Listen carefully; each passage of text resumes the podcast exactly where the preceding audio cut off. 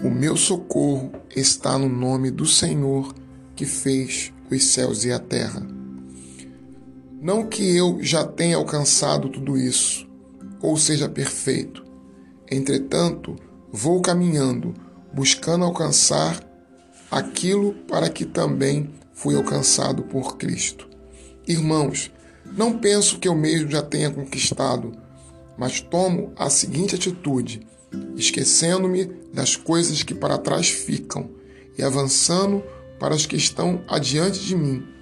Apresso-me em direção ao alvo, a fim de ganhar o prêmio da convocação celestial de Deus em Cristo Jesus. Por isso, todos nós que alcançamos a maturidade espiritual devemos pensar dessa mesma maneira. Porém, se em algum aspecto pensais de forma diferente, também quanto a isso, Deus vos esclarecerá. Contudo, caminhemos na medida da perfeição que já atingimos. Epístola de Paulo aos Filipenses, capítulo 3, versículos 12 a 16. O intenso anelo e esforço de Paulo pela perfeição é expresso sob o simbolismo da corrida. Para captar o significado que Paulo diz, deve-se ter em mente a figura e as nuances de cada detalhe. Paulo aqui está pensando numa jornada, em uma corrida, em uma pista de dois quilômetros que precisa ser percorrida em condições não tão favoráveis e fáceis como seriam as possibilidades atuais em uma academia ou na rua. E é isto que acontecerá na nossa vida.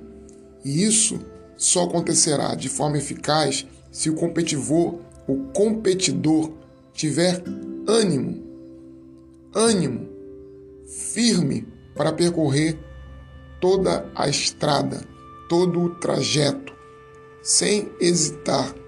O mesmo se pode dizer da corrida da vida e da nossa corrida espiritual.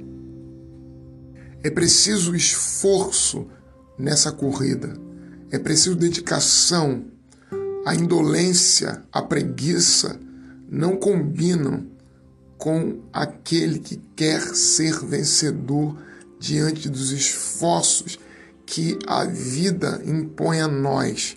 Relaxamento e flexibilização da disciplina para com a vida e para com aquilo que consideramos importante e que desejamos alcançar exatamente por isto, não nos levará e não nos dará a força necessária para alcançarmos. Pelo contrário, é necessário dedicação.